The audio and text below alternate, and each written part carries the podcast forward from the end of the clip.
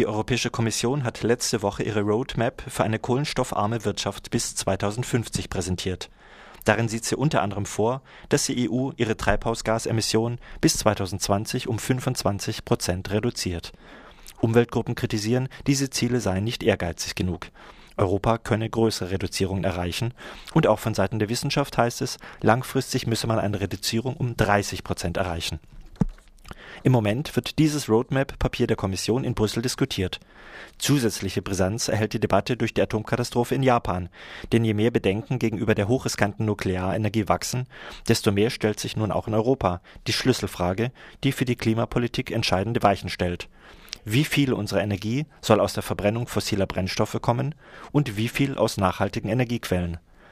Den aktuellen Stand der Debatte in Brüssel und die Änderungswünsche von Seiten der Umweltaktivistinnen erläutert uns Martin Kaiser, Leiter des Bereichs Internationale Klimapolitik bei Greenpeace Deutschland.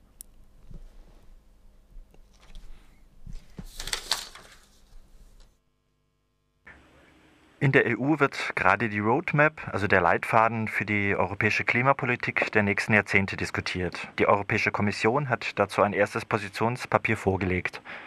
Wie würden Sie dieses Papier beurteilen? Sind Sie mit den grundsätzlichen Leitlinien einverstanden oder wo würden Sie Nachbesserungsvorschläge haben? Die Europäische Union hat es leider verpasst, klar darzulegen, wie konsequent der Klimaschutz in den nächsten zehn Jahren in Europa auszusehen hat. Zwar hat die Kommission erkannt, dass man langfristig umsteuern muss Richtung erneuerbare Energien, weg muss von Atom, weg von Kohle. Aber die einzelnen Maßnahmen, die vorgeschlagen sind, sind doch nicht weitreichend genug, dass die europäischen Länder jetzt wirklich konsequent Klimaschutz dann auch beschließen können. Dieses Papier von der Kommission ist ja erstmal nur ein Entwurf, entstanden auf den Wunsch des Rates hin. Was konkret würden Sie an diesem Papier ändern wollen? Und vielleicht können Sie uns einfach kurz skizzieren, worum es konkret geht in diesem Entwurf, was die Vorschläge sind, die da gemacht werden? Wenn wir es schaffen wollen, den globalen Klimawandel zu begrenzen und weit unter den zwei Grad, die die Wissenschaft als alarmierend bezeichnet, zu bleiben, dann muss gerade Europa seine bisherigen Klimaschutzziele deutlich korrigieren. Von der Kommission vorgeschlagen ist es, von den minus 20 Prozent Reduktion der Treibhausgase deutlich nach oben zu gehen. Die Wissenschaftler sagen, man muss minus 30 Prozent äh, in Europa an Treibhausgasen reduzieren, um dann den Beitrag zu leisten, der international notwendig ist, dass wir den Klimawandel begrenzen können. Es ist eine hochaktuelle Debatte, denn wir haben es ja gesehen, was, was für Risiken darin stecken, wenn die falschen Technologien zur Anwendung kommen. Und jetzt ist es auch klar, dass Deutschland da eine zentrale Rolle spielen wird in dieser Debatte in diesem Jahr. Dieses Papier wird im Moment diskutiert in Brüssel. Das heißt, auch Greenpeace beispielsweise versucht jetzt darauf Einfluss zu nehmen. Gibt es denn einen Zeitpunkt, an dem der Rat, also der Rat der Umweltminister, darüber denn entscheiden wird? Oder ist das noch nicht so konkret in einem Entscheidungsprozess? Vergangenen Montag gab es eine erste Debatte im Kreise der EU-Umweltminister. Herr Röttgen war auch in, in Brüssel. Und es ist allen klar, dass diese Fragen, die zentral im Herz eigentlich eines jeden Wirtschaftssystems sitzen, nicht nur auf der Ebene der Umweltminister diskutiert werden kann. Das ist eine Frage, die von Frau Merkel und ihren Kollegen und Kolleginnen in diesem Jahr gelöst werden muss. Insofern ist das erst der Auftakt der sehr intensiven Debatte in diesem Jahr. Und dass hier extrem großer Handlungsbedarf herrscht, ist auch klar. Denn wenn wir es nicht schaffen, bis zur Mitte dieses Jahrzehntes die ansteigenden Treibhausgasemissionen zu einem absteigenden Emissionspfad zu bewegen, wird es technisch, aber auch wirtschaftlich extrem belastend für die einzelnen Länder. Eine Möglichkeit, die Diskussion über die Klimaziele aus dem Bereich der reinen Technokraten herauszubekommen, ist ja oft die Diskussion dann im Europäischen Parlament, wo die Öffentlichkeit mehr teilnehmen kann und wo mehr verschiedene Positionen dann auf so einen Entwurf treffen. Was für eine Position hat das Europäische Parlament zu diesen Entwürfen und was für Klimaziele würden Sie sagen, sind da der Konsens?